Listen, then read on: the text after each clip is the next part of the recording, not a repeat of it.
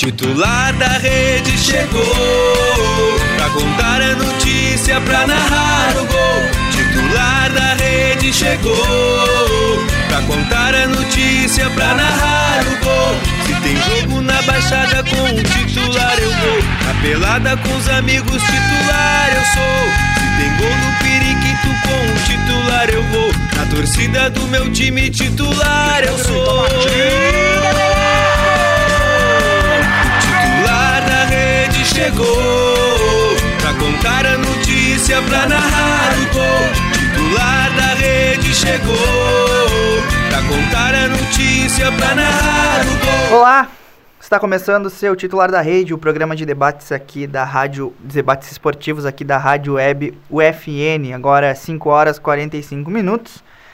E, independente aí hora que você está ouvindo pelo podcast disponível no Spotify da rádio web UFN. Titular da Rede é um programa produzido pelos acadêmicos de jornalismo aqui da Universidade Franciscana, com a supervisão e a orientação da professora e jornalista Carla Torres e contém aí na nossa equipe, na central técnica, Clenilson Oliveira e eu, Alan Carrion. Na, ban na bancada comigo hoje temos um, é, um integrante que estava meio sumido, mas que está aí conosco hoje para brilhantar nosso programa, Joedson Dornelles. E aí, Joedson, tudo bem?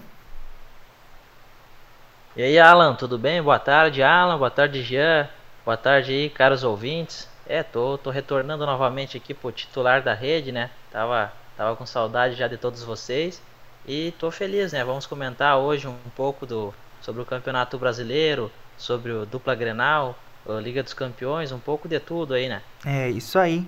E meu parceiro de sempre, Jean Marco de Vargas. Salve, salve, Alan. Um salve especial para o Joedson também. E aquele abraço que é com todos os nossos ouvintes, quem está nos acompanhando agora, independente do momento, sempre uma satisfação estar aqui apto a transmitir notícia com meus queridos colegas e amigos aí dessa bancada virtual. E vamos embora então para mais um programa. É isso aí, então vamos lá, vamos dar início nesse momento 5 horas e 47 minutos aqui em Santa Maria, tempo bom. É, ah, um pouco aberto, um pouco nublado, mas não, mas não tá uma temperatura nem tão quente nem tão fria, então é um considero um tempo bom.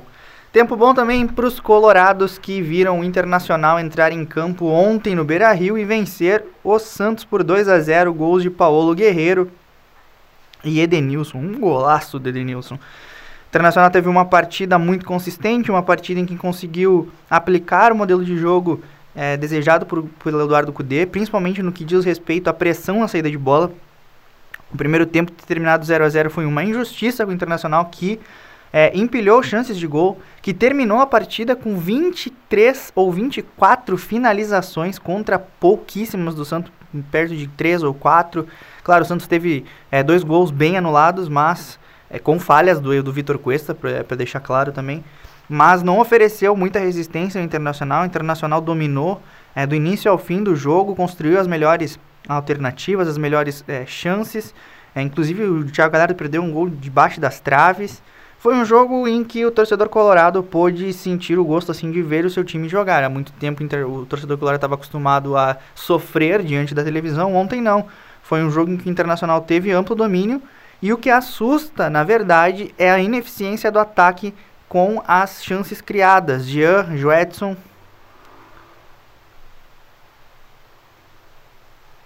É, a equipe do Inter, como a gente havia falado anteriormente, era favorita para o jogo, para a vitória, digo. E não foi diferente, né? Com 2 a 0 posso dizer até ali mais um placar bem aconchegante, mas que de certo modo, no meu ver, ficou barato para o Santos, principalmente. O Inter poderia ter feito 4, 5 a 0 na equipe paulista, dominou todo o jogo, teve chances aí, finalizações que acabaram passando rente, mas muito rente, a goleira do da goleira Santista. E também não podemos deixar de, destacar o gol perdido pelo Thiago Galhardo ainda no primeiro tempo, aquela bola inesperada, bate-canela que fala, que sem domínio, sem precisão alguma, acaba indo para qualquer lado, lado aleatório aí, e acabou impedindo que o Inter saísse na frente ainda no primeiro tempo. Vale destaque também da partida para o Paulo Guerreiro, qual foi, no meu ponto de vista, o melhor atleta, não só pela, pelo gol e pela assistência, mas pela participação do jogo. foi um jogador que acabou participando de quase todas as jogadas de ataque do Inter, ou com pivô, com quarta-luz, passando. Então, Paulo Guerreiro mais uma vez um destaque para a equipe colorada, retomando cada vez mais a confiança. Acredito eu que até o momento já seja o artilheiro do Campeonato Brasileiro, não tem essa informação em mãos. Ele que foi o autor do gol contra a equipe do Curitiba pela primeira rodada e mais um gol ontem. Tem outros atletas também que né, já converteram duas vezes, mas ele aí vai é, enfileirando né, o que mais gosta de fazer. Ele, independente de, de onde quer que tenha jogado, tanto na época do Corinthians, Flamengo, sempre foi um artilheiro e de certo modo vai se repetindo isso até o momento. E vale, vale lembrar também que já havíamos comentado a, a fase horrorosa, diga-se de passagem, que o Santos vem vivendo. Óbvio que isso não tira nem um pouco o mérito do Inter com o desempenho dentro de campo, até porque o Santos tentou, foi aguerrido, mantendo, é, é, oportunizou várias estratégias consistentes em campo, mas que acabou não sendo o suficiente né, para abrir ou, quem sabe, converter um gol a favor, um ou dois. E essa é uma crise que vem já de, de algumas temporadas, vem batendo internamente e se refletindo no campo. Vejo muitas pessoas falando que o próprio elenco do Santos é um refúgio, é um remendo em todos, todas as posições, e eu não vejo tanto por esse lado. Eu, eu acredito e observo muitas outras equipes brasileiras com um elenco inferior à equipe Santista. Só que, com toda aquela questão que a gente comenta, né, da, da, das, dos conflitos, da balbúrdia interna que acaba se refletindo dentro de campo, mais com outras questões que acabam sendo variáveis maléficas para os paulistas, o Santos é uma equipe que, querendo ou não, aí é, não acredito que não seja só eu que pense assim, vai acabar brigando para não cair mais um gigante aí do futebol brasileiro que corre risco de rebaixamento se seguir assim, pelo menos até o final do primeiro turno. Não sei o que, que os colegas pensam a respeito, se o Joedson tem alguma também opinião diferente. É, o time do Santos ele, ele vem numa decrescente, né? Ele é, um, é uma equipe que é uma das favoritas para mim a ser rebaixada pela primeira vez no Campeonato Brasileiro. Uh, mas voltando um pouquinho ali no Internacional, embora o Santos não esteja no, no bom momento ali, o Internacional teve muitos méritos nessa partida, né? O Internacional conseguiu uh, ser mais que o Santos, fazer mais que o Santos em campo, né? Conseguiu jogar muito mais, tanto é que o Internacional teve 64% de posse de bola, né? uh, contra 36 do Santos. O Internacional foi a equipe que mais finalizou, teve quase que o dobro de passes certos a mais que o Santos também, né? Uh, foram vários uh, desarmes. O, o, o, Internacional também contou com a volta do Edenilson, né, que ele ajudou muito o time colorado ali no meio de campo, né, uh, e também no ataque. E, e, é o melhor é o melhor início do Internacional, né, no, nos últimos 10 anos, né. Então são duas vitórias em dois jogos aí, 1 a 0 fora de casa na primeira rodada em cima do Coritiba e agora os 2 a 0 no Santos ali que poderia ter sido até 4 ou mais gols. E vale ressaltar também que o Santos não vence o Internacional no Beira Rio desde 2008, na, no dia 30 de julho do mesmo ano, com que foi quando né, o Peixe acabou batendo o Inter dentro de casa por 1 a 0 com o gol do Michael Leite. Então aí já são 12 anos de invencibilidade colorada sobre a equipe Santista. E agora eu coloco uma observação, especialmente para o Alan também, que foi quem enfatizou nas outras edições do titular, né, da própria questão do Kudê, não saber o porquê o técnico estava tentando teimar no William Potker em jogar simultaneamente com o Guerreiro. O Thiago Galhardo ontem faz, fez mais uma vez uma partida excelente e mostrou extrema capacidade cooperativa em jogo agregado com o peruano. O Thiago Galhardo é, peça fundamental para o crescimento do Guerreiro. Né? Eu me lembro que o Internacional, no início de 2019, no ano passado, teve uma grande fase com o Guerreiro, quando o Nico Lopes servia muito o Guerreiro, né? no início, assim. Só que quando o Nico Lopes começou a perder a, a, o seu posto de, de, um dos principais jogadores do Internacional, ele começou a querer estar de qualquer lado e não tocava tanta bola para o Guerreiro. E também tem a questão do, do, do sistema do Odair, que deixava o Guerreiro é, sozinho entre os zagueiros, né? A gente via muito isso.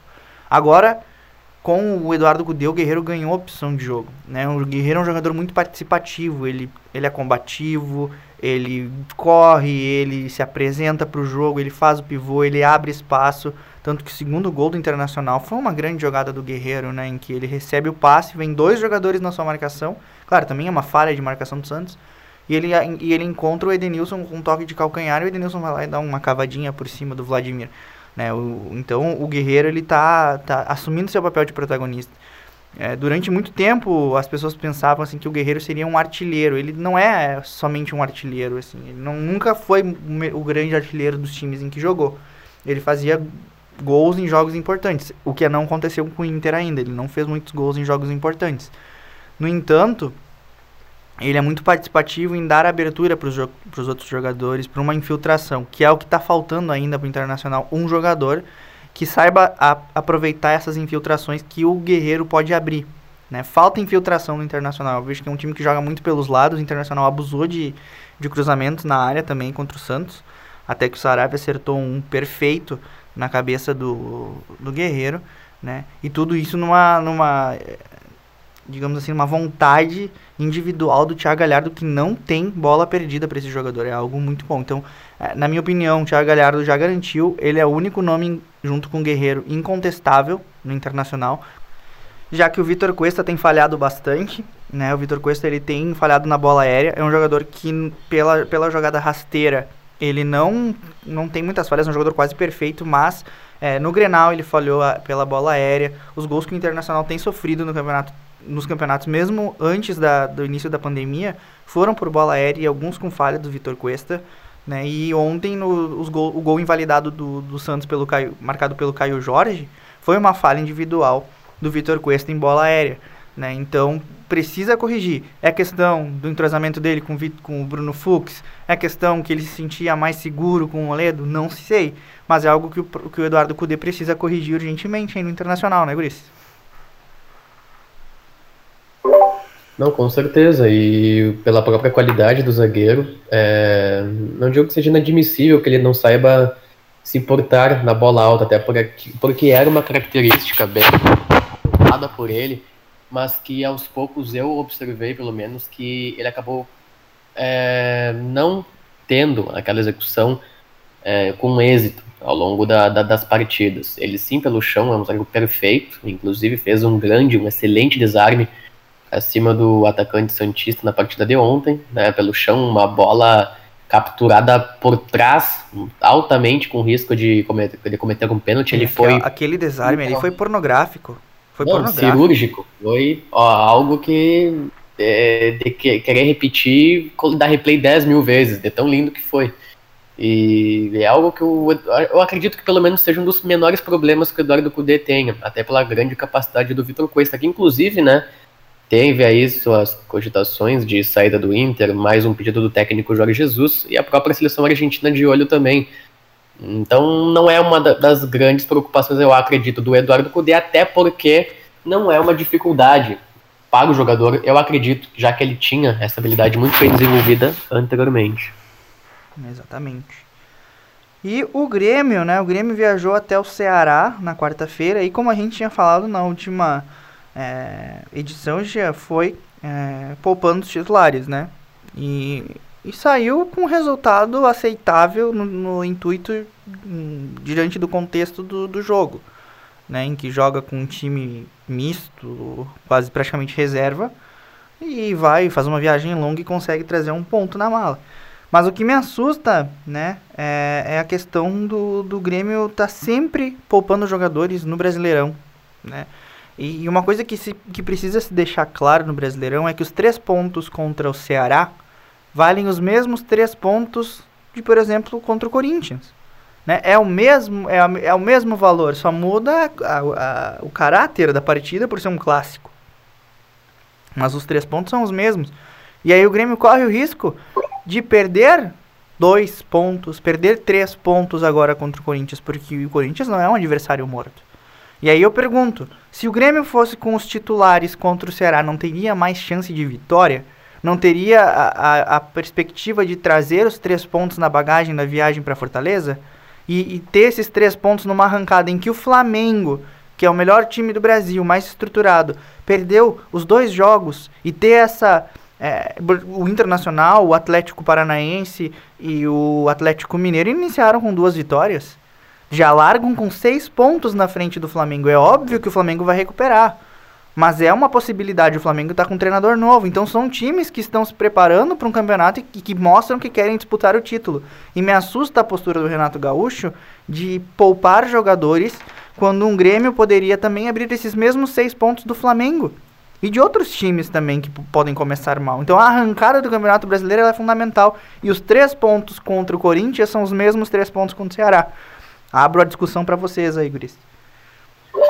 Eu vou tentar ser até, até breve no meu comentário, tentar uh, ser cirúrgico no que eu gostaria de enfatizar. É, eu vejo claramente também essa, esse déficit, porque o Grêmio, se fosse com os titulares, obviamente teria seu percentual de chance de vitória aumentado em muito, sabe? Só que eu vejo com outros olhos também a decisão do Renato optar por um time misto. O Grêmio tem mais ou menos é, sete jogos, né, contando oito, totalizando desde o início de agosto no calendário, contando as duas partidas finais contra o Caxias.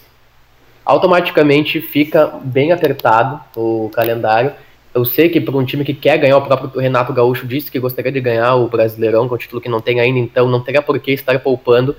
Só que tendo em contrapartida, o Ceará é uma das equipes mais fracas que o Grêmio vai enfrentar. Então, até fica plausível é, a opção de jogar com o time misto contra a equipe do Ceará.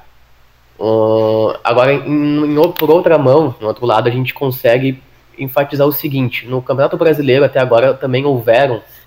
É, o Grêmio teve mais ou menos quatro, cinco jogadores desfalcados por lesão, e o Grêmio, toda temporada, conta com esse com, a, com esse artifício. Infelizmente, tem ano após ano, no ano da, de 2017, na Libertadores, o Grêmio contou com 25 lesões para mais no total daquela temporada, contando jogadores que se lesionaram duas ou três vezes. E isso é um mal que vem de temporada após temporada. Não sei se é desgaste físico. Agora eu poderia até argumentar, estão voltando de uma pandemia, mas não é, não é motivo porque sempre foi assim. E o Grêmio precisa, de certo modo, ter os jogadores titulares inteiros para as partidas contra Corinthians, contra Flamengo posteriormente contra o Inter na Libertadores e contra o Caxias também, que eu duvido muito que o Renato vá optar para ir com o time reserva contra o Caxias. E também fechando, o outro porquê que eu imagino que, né, mais um argumento pro, pela opção de ter ido, ido com time misto, é que desde o início do Brasileirão nós já tivemos duas equipes principalmente, Goiás e Atlético Goianiense, com 9, 10 casos de coronavírus nos seus elencos.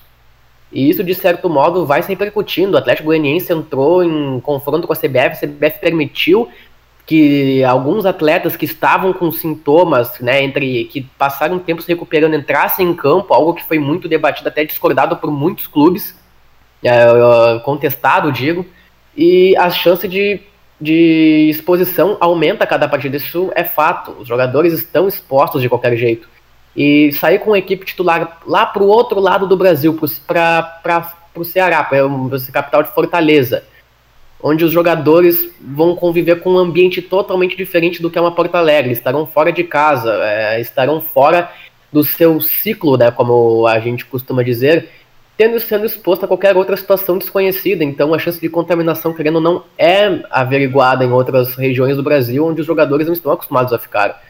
Então acredito também que tenha sido uma questão para poupar a saúde. Óbvio que o Grêmio vai, vai viajar muito ainda para o Nordeste, vai viajar muito para a região Sudeste brasileira para confrontos diretos, mas no momento onde o Grêmio tem uma fileira de, de times complicados no início do Brasileirão, eu particularmente aprovei a decisão do Renato de ir com time misto, porque depois tem um jogador que lesiona, tem algum caso de coronavírus no elenco, possibilitando a disseminação do vírus para outros atletas que estariam 100% de saúde.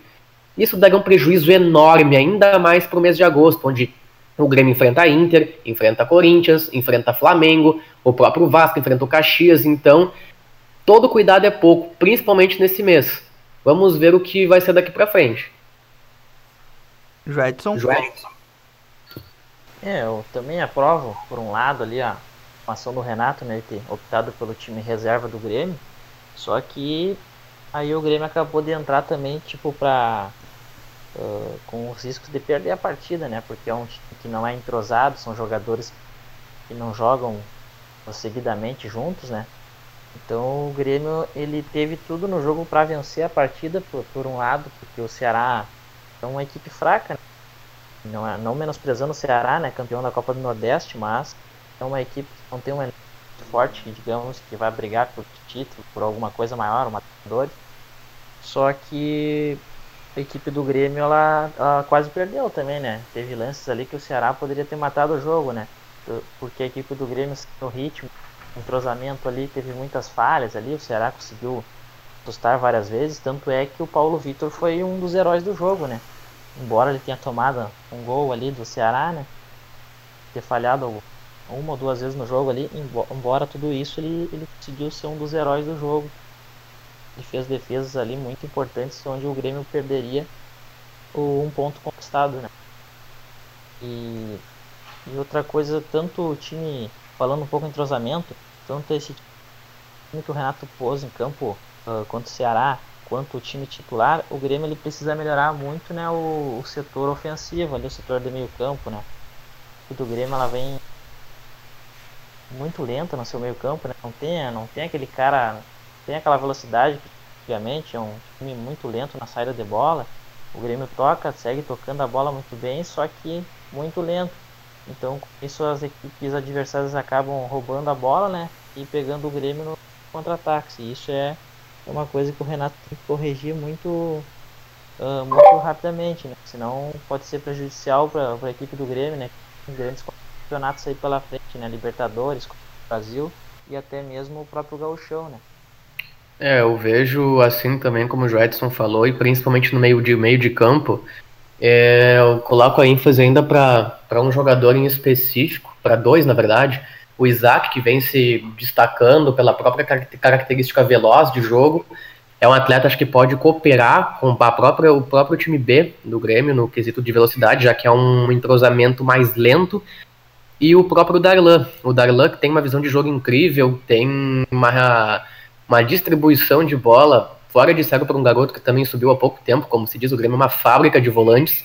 Só que ainda ele não está totalmente lapidado. Ele não, ele perde a bola muito fácil. Ele não tá sabendo jogar com o tempo da bola ainda num nível de Mateuzinho, de Arthur, de Wallace, que foram inclusive revelados né, nos últimos anos. Óbvio que não é motivo para estar tá sobrecarregando o garoto, mas não dá para colocar ele como meia de ligação num time em que não tem um meio-campo 100% preparado para aturar, digamos, um ataque ofensivo de um time ainda mais potente. Um garoto que está se formando, vai evoluindo aos poucos, mas uh, não é o cara que ainda vai liderar o meio-campo do Grêmio num jogo ainda, não digo decisivo, mas de Brasileirão, onde os três pontos são importantíssimos. É isso aí. Eu tendo a concordar e discordar com vocês em muitas coisas, mas no que diz respeito a, a digamos aí a, essa, essa cultura de poupar jogador, mesmo que se tenha esses jogos que vão acontecer, eu acho que por um time que tá, assim como o Internacional, há muito tempo sem vencer o Campeonato Brasileiro, começar o campeonato já poupando, e, não é de agora. Na verdade, o Renato agora ele só ganha mais um ingrediente para poupar jogadores. Né? Não é de agora que o Grêmio começou a poupar jogadores. E, e, eu vejo que o Grêmio tem essa dívida com a torcida, que é o Campeonato Brasileiro, assim como o Internacional tem com a sua torcida. E são ambos times, não é só o Grêmio que faz isso. O Grêmio faz com mais recorrência, mas o Internacional fez muito durante a temporada passada de poupar jogadores. Né? Por exemplo, o Grêmio poupou jogadores antes do jogo com o Flamengo. O que, que aconteceu lá no Maracanã? Né? Então, e o Internacional mesmo poupou jogadores para a Copa do Brasil. O que, que aconteceu na Copa do Brasil? Né? Então é, é necessário que se tenha um pouco de coerência e, e se diga, não, o, Jorge Jesus ano passado, tá certo que o Flamengo é um super time, mas me digam quantos jogos o, o Flamengo poupou jogadores ano passado. Não poupava. É, mas não Foi uma situação à parte também, né? Não existe clube que faça aquilo e não saia com lesão, com desgaste físico. Aquilo. O, o problema, da, o problema das lesões do Grêmio, já isso é recorrente há anos, tanto que já trocou do departamento médico e continua os jogadores se machucando. Só que não, Exato, é, não, não, adianta, tu pega. O que, o, qual que é a diferença do Grêmio pro, pro, pro Flamengo? O Grêmio tem jogadores de 30 anos, o, o Flamengo também. O Rafinha tem 30 anos. Né? O Felipe Luiz, até a semana passada, completou 35. Né? É, um, é um time experiente, é um time cascudo, é um, é um time que tem jogadores mais velhos também. Então por que a preparação física do, do, do Flamengo é feita pelo Super-Homem e a do Grêmio pelo, pelo Homem-Aranha? Não sei, sabe? Tipo, tem alguma coisa aí, tanto na dupla Grenal, nos dois times. Né? Tem que parar com essa cultura de ficar poupando jogadores. Os caras ganham muito dinheiro, tem que jogar. Agora, na pandemia, a gente tem um, um, um precedente aí para abrir o debate e dizer, nossa, certo ou errado. Bom, até acredito que por ficar quatro meses parado, é, há uma diferença. Mas também, ficou quatro meses parado e precisa de, de ritmo de jogo também. E os jogadores só vão adquirir ritmo de jogo jogando. É uma rotina estressante, é uma rotina é, é uma, é uma sequência de jogos bastante pesada. É, tem todo uma, uma um aparato científico para identificar quais os jogadores do que estão mais ou menos é, predispostos a ter uma, uma lesão, uma fadiga muscular. Bom, se tem, mas meio time fora, sabe? Tu pega os principais jogadores do Grêmio e deixa fora num jogo que poderia aí valer para o Grêmio uma boa arrancada no Campeonato Brasileiro. Né? E eu não sei se isso vai acontecer com o Internacional também. Espero que não.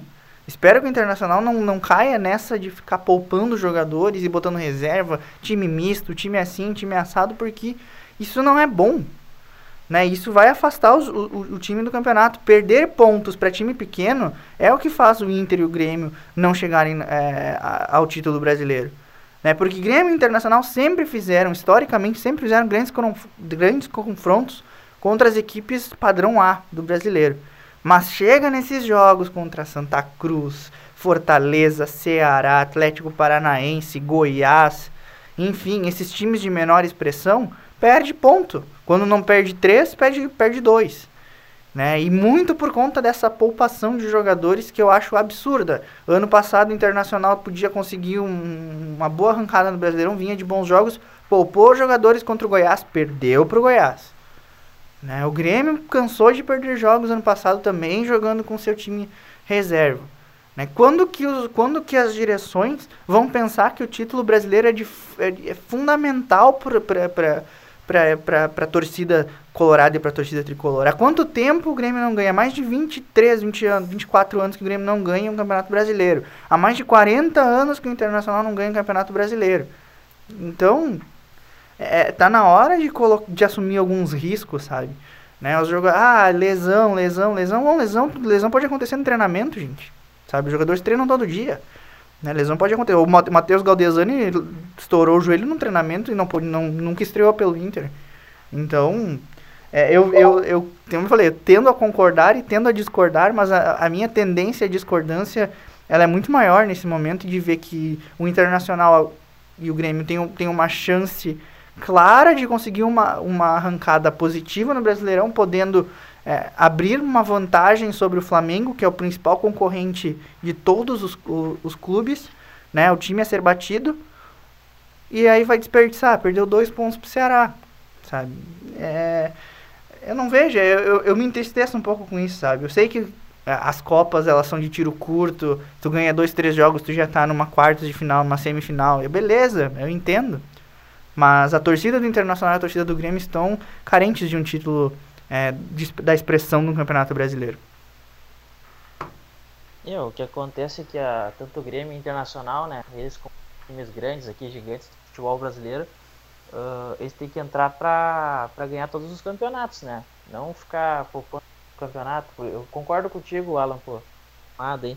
Só que tem que haver um investimento maior, né? Tanto do, do Internacional quanto do Grêmio na parte de preparação física, né?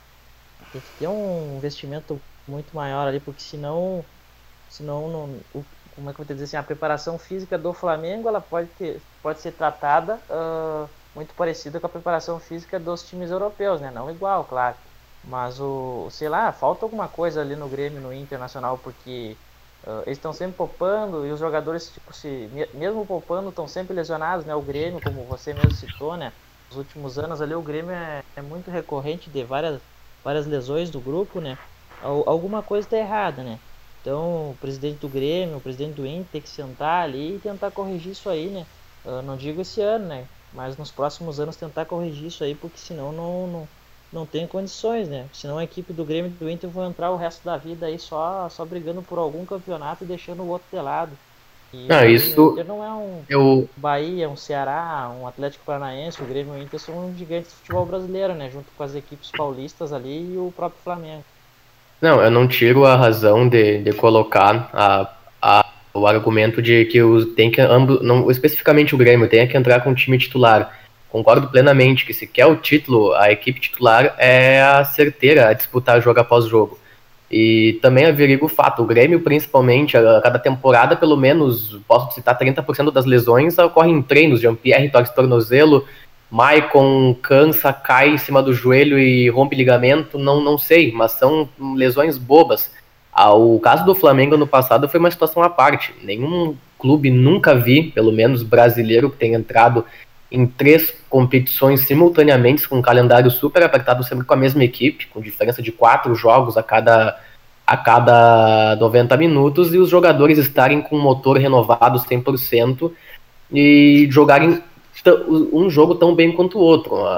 Isso é uma situação à parte. O caso do Grêmio, acredito que o problema seja realmente interno, algo referente ao departamento médico, porque não é de hoje, como o Alan falou, isso já vem de muitas temporadas atrás e, o, e a estratégia do Renato também de poupar não é de hoje. É, e fica aquele meu pensamento. A, a minha situação a favor de poupar, neste caso, é agora, mas apenas contra o Ceará. Em temporadas passadas eu sempre fui super contra o Grêmio entrar com time reserva quando precisava da- do resultado. Mas o que eu enfatizo sempre é que não é nem tanto pelas lesões, mas a gente está numa pandemia também. O, o Goiás perdeu 10 jogadores por uma contaminação simultânea. Foram dois atletas, se não me engano, que chegaram com o vírus e disseminaram. Ah, e os jogadores tendo essa questão, essa vida, vão ter contato, vida pessoal, vão ter contato com atletas de outros times que são de regiões totalmente diferentes, onde os casos de coronavírus estão muito mais espalhados, como o próprio caso do, do, do Nordeste. Então, que nesse caso eu acredito que a própria pandemia tenha sido uma, uma questão plausível. Ah, tudo bem, a gente tem que arriscar. Eu sei, faz parte também. O Grêmio se, já perdeu de disparar seis pontos na frente do Flamengo, que tropeçou as duas primeiras rodadas, algo que ninguém esperaria. Mas se dá uma cagada, se o Grêmio, se algum atleta acaba se contaminando também, é, não é tipo, ah, uma viagem, só vão ficar no hotel, no estádio, mas vão ficar em contato com outros atletas do outro time, é, um, um esporte conjugado, um esporte é, de contato físico, vão estar em outra região totalmente distinta da, da onde eles estão. E se um pega, ah, tu pode ter certeza que o prejuízo vai ser muito maior. Eu, particularmente, prefiro que o Grêmio tenha poupado. Isso é uma opinião minha, né? Não sei que não é a, a correta. Pode não ser a correta. Mas tenha poupado agora contra o Ceará, principalmente porque vai precisar do elenco novo em folha. Agora, se o Renato voltar a tentar escalar time misto na, na sequência de jogos, Corinthians, Flamengo, Vasco, Caxias, Caxias, depois teve o jogo do Goiás adiado. Aí realmente uma- eu acho que será uma perda de tempo. Não, eu espero estar, espero que né, não, não decepcione, porque se realmente o Grê- o Grêmio quer o título brasileiro, eu dou voz aí o que os colegas falaram. Não tem por que estar poupando numa situação. O argumento só fica a favor do- da utilização do time misto reserva nesta rodada em questão do próprio vírus. Não é nem tanto pelas lesões. Isso aí. E outra coisa interessante da gente conversar, Guris, é que o Flamengo tomou 3 a 0 do Atlético Goianiense na quarta-feira. O que que tá acontecendo com o Flamengo? É a, é a quebra do, do, do, do modelo de jogo do Jorge Jesus, né? É, é o- o- os jogadores ainda estão em ressaca do ano passado, né? Ainda hoje ainda saiu a a notícia da oficialização da venda do Rafinha para o Olympiacos da Grécia. Então tá desmantelando ainda por cima o time. Existe uma um boato aí de uma suposta um suposto, um suposto desentendimento entre o Bruno Henrique e o Gabriel. O que que tá acontecendo com o campeão brasileiro do ano passado, Guris? Um, entre aspas, apenas, que o, o- eu coloco, né, o torrent foi baixado com vírus. Não, não tá sendo aquele, aquela expectativa imensa. Eu só vou deixar essa, eu vou deixar essa questão pro Joedson, inclusive, comentar, mas fica a minha falta de compreensão do porquê do torrent ter escalado Rodrigo Caio pela ala, sendo que o Rafinha estava disponível. O porquê de sair com a Rascaeta num banco, num esquema meio campista em que já estava conjugadas, jogadas entre Gerson, William Arão, Arrascaeta, Everton Ribeiro e Bruno Henrique. Isso aí acredito, tem muita gente justificando. Ah, mas quando Jesus também chegou, também foi 3x0 pro Bahia, tá? Mas naquela época o Flamengo era um, com todo respeito, mas um Zé Ninguém perto do que se tornou. É, e hoje já tem um time estruturado. Tem alguma coisa acontecendo a mais aí. também, né? E dessa vez são duas derrotas, né? Não só na estreia, como agora as 3 a 0 para o Atlético Goianiense. Uh, o que acontece, eu, por um lado, eu vejo assim que a equipe do Flamengo ela tá tendo um, um modelo de jogo completamente diferente do que ela era acostumada, né? vocês pegarem para analisar, o Flamengo do Jorge Jesus, ele era um time mais compacto, era um time que, que todos voltavam, tipo, uh, era, era jogadas mais de aproximação de todos os jogadores e se precisasse voltar para marcar, eles voltavam. E o Flamengo do, do Domenech ali, ele é um Flamengo diferente, né? Ele tem uma cultura, uma fisio, fisiologia diferente de, de treinar suas equipes, né? Se vocês for pegar os, os lances aí para olhar, o Flamengo ele joga, cada um fica na sua função.